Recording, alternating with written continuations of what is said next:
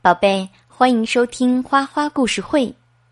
今天花花在回家的路上看到一个玩滑板车的小男孩摔倒了，虽然他带着护具，但是还是疼的坐在地上好半天都起不来。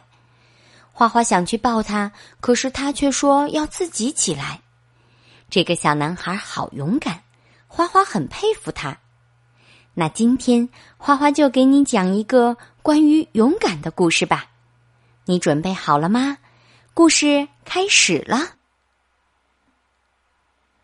鼠小弟正走在去好朋友大熊家的路上，他想去看望大熊，顺便给他带些点心。这时，阴沉沉的天空中划过一道闪电，接着。轰隆隆的雷声就响了起来。鼠小弟吓了一跳，“哎呀，天哪！打雷了！那个可怜的老家伙肯定不喜欢这样的天气。”鼠小弟猜的一点儿也没错。别看大熊长得又高又大，其实他一直都很胆小。鼠小弟一走进舒适的熊窝，就开始叫他：“嘿，大熊！”不过，大熊这会儿可没准备接待什么客人，他正把自己的大脑袋蒙在被子里呢。大熊甚至都没有听见鼠小弟说话。鼠小弟一边想着，一边慢慢的靠近了大熊。大熊，难道你睡着了？鼠小弟轻轻的拍了拍大熊，没想到他居然吓得跳了起来，拔腿就跑。大熊飞快的穿过了熊窝，朝着最高的那把椅子跑过去，一下子窜了上去。鼠小弟惊讶的说：“哇哦，真没想到！”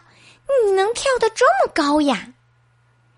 大熊不好意思地说：“哦，我可不会跳高。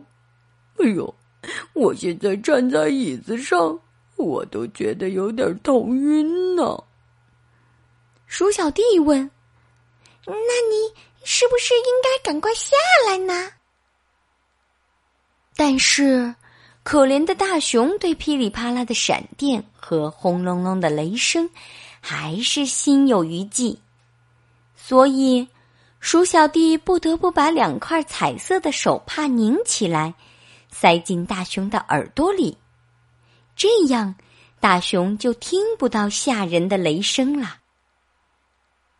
鼠小弟告诉大熊说：“好了。”你先到沙发上舒舒服服的坐着，我来给你煮一杯热茶吧。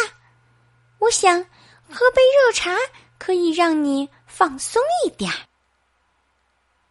大熊现在什么都听不到，他大声的问道：“你说什么？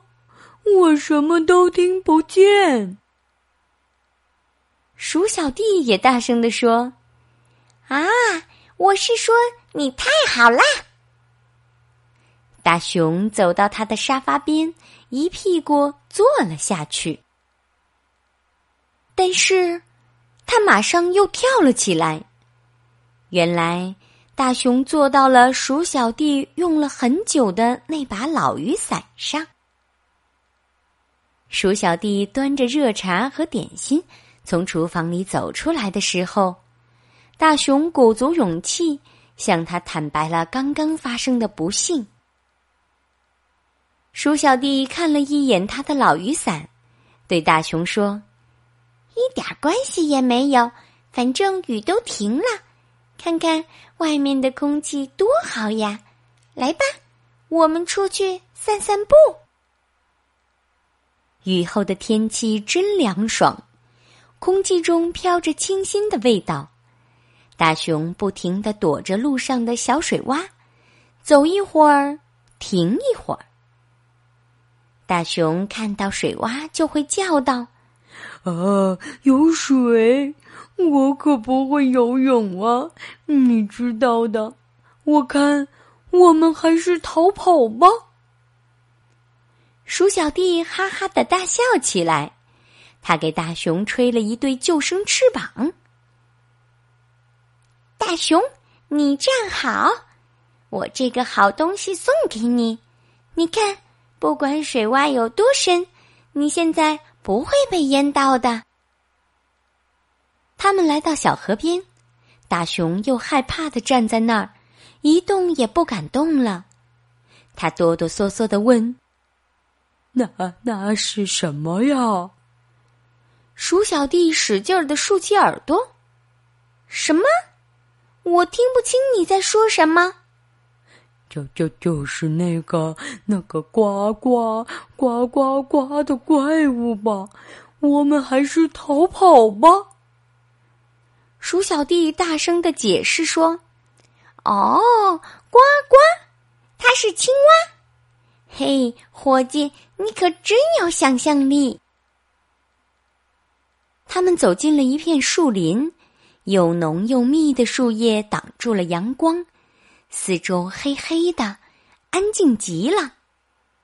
大熊说：“这里好黑呀！”鼠小弟一边回答，一边从背包里拿出了手电筒。那我们就来一点光吧。大熊小声嘀咕着：“在这种地方很容易迷路的，我听过好多这样的故事。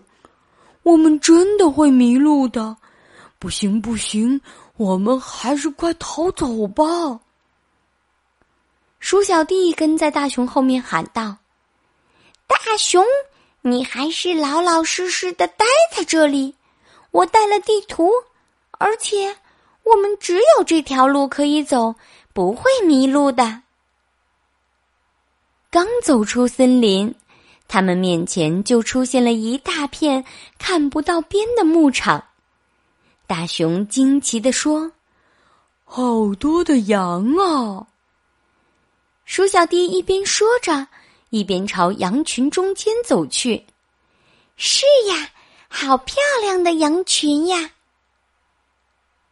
大熊又开始嘀咕了：“哦，我可不喜欢这么拥挤，我看还是逃走吧。”这一回，鼠小弟听不到大熊在说什么了，因为他已经在数不清的羊群中晕头转向了。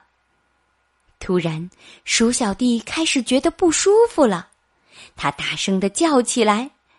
大熊，你在哪？救命呀！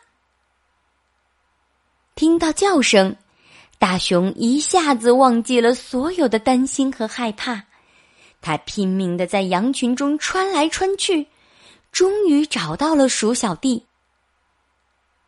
鼠小弟松了一口气，他真为大熊感到骄傲。啊，亲爱的大熊！你真是太勇敢啦！大熊呢，有点不好意思的说：“哦，真的吗？我真的勇敢？我能把这件勇敢的事儿讲给大家听吗？”鼠小弟拍拍胸脯，高兴地说：“那当然，你本来就很勇敢嘛。”好了，宝贝，故事讲完了。花花相信你也一定是一个勇敢的小孩儿，快闭上眼睛吧，晚安。